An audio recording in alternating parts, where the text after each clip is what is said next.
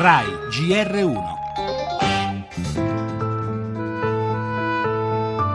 Oltre 53.000 i detenuti attuali, 1.300 in più rispetto allo scorso anno, ma molti di loro, si stima quasi 19.000, potrebbero essere innocenti.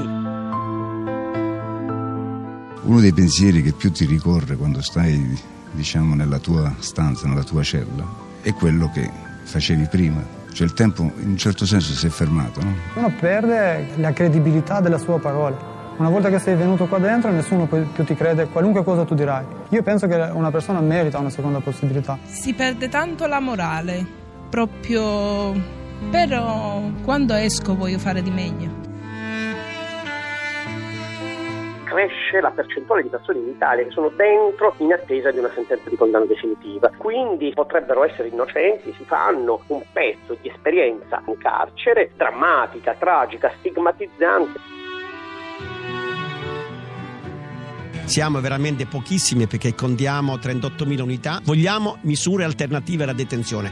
Non abbiamo bisogno di carceri contenitori o carceri di scarica sociale. E le ultime parole che avete ascoltato sono di Donato Capece, il segretario nazionale del Sindacato Autonomo della Polizia Penitenziaria, una delle sigle che rappresentano chi è chiamato a vigilare sulle nostre carceri e in fondo a condividere quel mondo con i detenuti. Dopo la condanna del nostro paese da parte della Corte europea dei diritti dell'uomo, l'Italia ha fatto molto per migliorare la situazione carceraria e il numero record di quasi 70.000 reclusi raggiunto nel 2010 è andato via via calando per riprendere però a salire negli ultimi due anni fino a 54.000 unità. Sono i dati presentati da Patrizio Gonnella dell'Associazione Antigone e che mettono in evidenza un aspetto preoccupante. Un terzo di chi sta dietro le sbarre è in attesa del giudizio definitivo. Tanti presunti innocenti cui viene inflitta una sanzione che potrebbe rivelarsi ingiusta.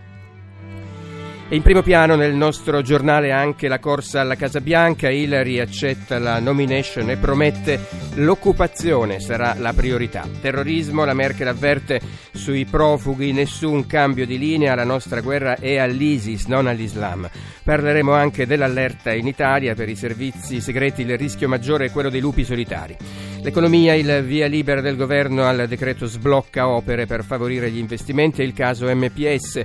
Oggi gli stress test per verificare la solidità dell'istituto. Intanto spunta una proposta di Corrado Passera con gli svizzeri di UBS. Il cinema, le anticipazioni dei film in gara per il Leone d'Oro di Venezia e infine lo sport. Higuain in conferenza stampa attacca il presidente del Napoli.